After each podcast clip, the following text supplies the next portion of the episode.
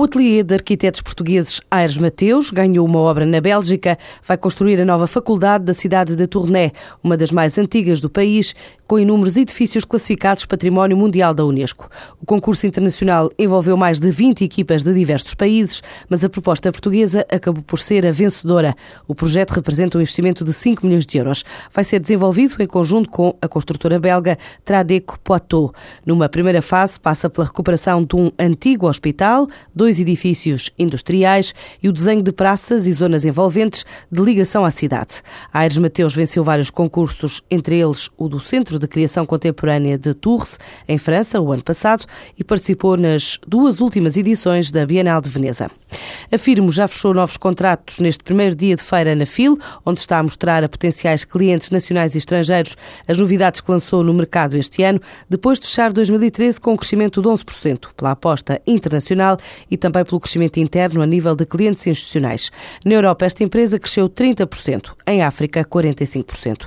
Agora quer consolidar posições, em especial nos mercados que falam português, e abrir novas frentes desde o Báltico ao Mediterrâneo diz Rui Carvalho, o diretor da firma. Para além de Espanha, que já tínhamos relações, e Inglaterra e Irlanda, na Europa dos países bálticos, também alguns países mediterrâneos, no Norte de África também em Marrocos. E, portanto, o nosso objetivo para 2014 é um objetivo de consolidação destes mercados, explorar ou tirar um pouco mais de proveito destes novos clientes. Temos uma meta ambiciosa de continuar a crescer em 2015. Uh, eh, o número indicativo que temos é um crescimento de 15% nos dois primeiros meses do ano estamos em linha com esse objetivo, digamos que as coisas estão a correr bem. Portanto, dentro deste espírito, o céu é o limite. Portanto, na África falo português, Cabo Verde, Angola, Moçambique já são clientes nossos permanentes, digamos assim.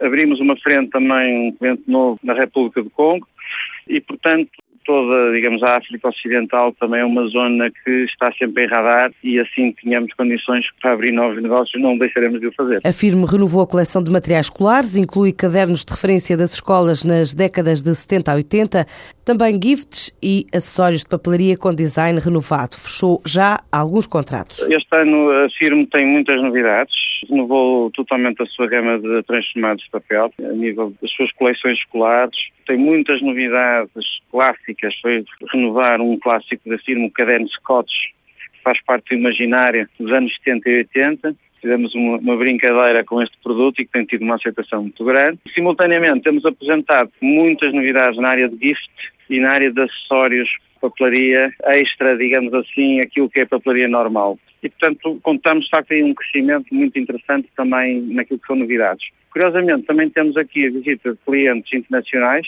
que é algo bastante inédito.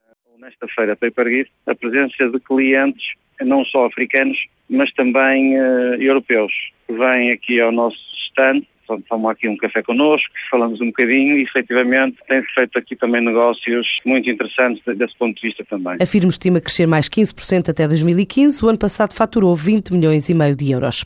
A Galp confirmou a descoberta de petróleo na bacia brasileira de Pontiguar, a cerca de 55 quilómetros da costa do estado do Rio Grande do Norte. A petrolífera portuguesa, em comunicado à CMVM, diz ter concluído a perfuração do poço em offshore, em águas profundas, e os resultados comprovaram a descoberta anunciada em dezembro do ano passado. Agora o consórcio vai dar continuidade à exploração para apresentar um plano de avaliação da descoberta à Agência Brasileira do Petróleo. A Galp, através da subsidiária Petrogal Brasil, tem uma participação de 20% nesta concessão, enquanto a operadora Petrobras detém 80%.